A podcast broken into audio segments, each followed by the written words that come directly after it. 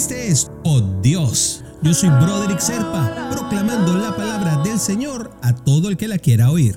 El devocional del día de hoy nos lleva hasta Salmos, capítulo 92, versículos 1 y 2.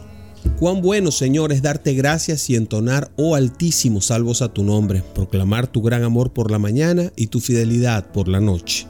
Y es que mis queridos hermanos, mira, no hay nada mejor que separar un tiempo de nuestro día para dedicarlo completamente a la palabra de Dios. Porque es que la palabra de Dios te revitaliza, te da perspectiva. ¿Y sabes qué más? También ayuda a que tengas un día lleno de bendiciones y sobre todo a que te des cuenta de que las estás recibiendo. Porque a veces la cuestión no es que no tengamos bendiciones, sino que a veces no nos damos cuenta de que esas bendiciones están allí o las damos por sentadas. Son bendiciones que tienen que estar. Y, no, y no nos damos cuenta que son pequeños milagros diarios que nos regala el Señor. Así que alabar a Dios es bueno para nuestra salud, no solo espiritual, sino hasta física, porque también nos vamos a sentir mejor físicamente en la medida que somos agradecidos al Padre, en la medida que le dedicamos tiempo al Padre, en la medida que nosotros tenemos una relación saludable con papá. Porque cuando nosotros le dedicamos tiempo y tenemos conversaciones con Él, y te voy a recomendar, mi querido hermanito, mi querida hermanita, que no lo hagas como una oración, no hagas una oración para hablar con Dios siempre. A veces siéntate y conversa con Él. Simplemente cuéntale tu día, dile qué, te preocupa, cuáles son tus proyectos, cuáles son tus planes, qué quieres, qué cosas anhelas. Fíjense que yo últimamente he estado preguntándome, ¿por qué no se le desea a Dios o no se bendice a Dios o por qué no le deseamos un buen día al Padre? Nos preocupamos por cómo se siente papá. Pues bueno, hasta eso es bueno. Simplemente es abrir una vía de comunicación con el Padre permanente porque eso también nos ayuda a nosotros psicológicamente a estar un poco más limpios.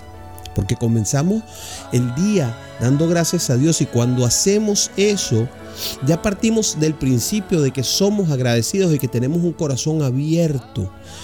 Partimos del principio de que Dios está en control de cada una de las cosas.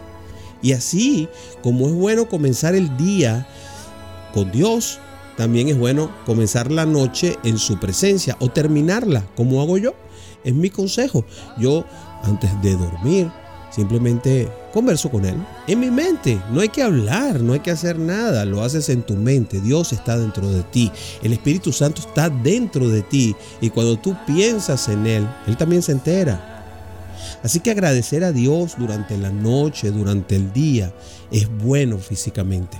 En el día nos abre puertas, en las noches nos tranquiliza y cuando estamos a punto de dormir y vamos conversando con Él, el sueño se hace más sencillo, se hace más dócil y descansas con una paz superior.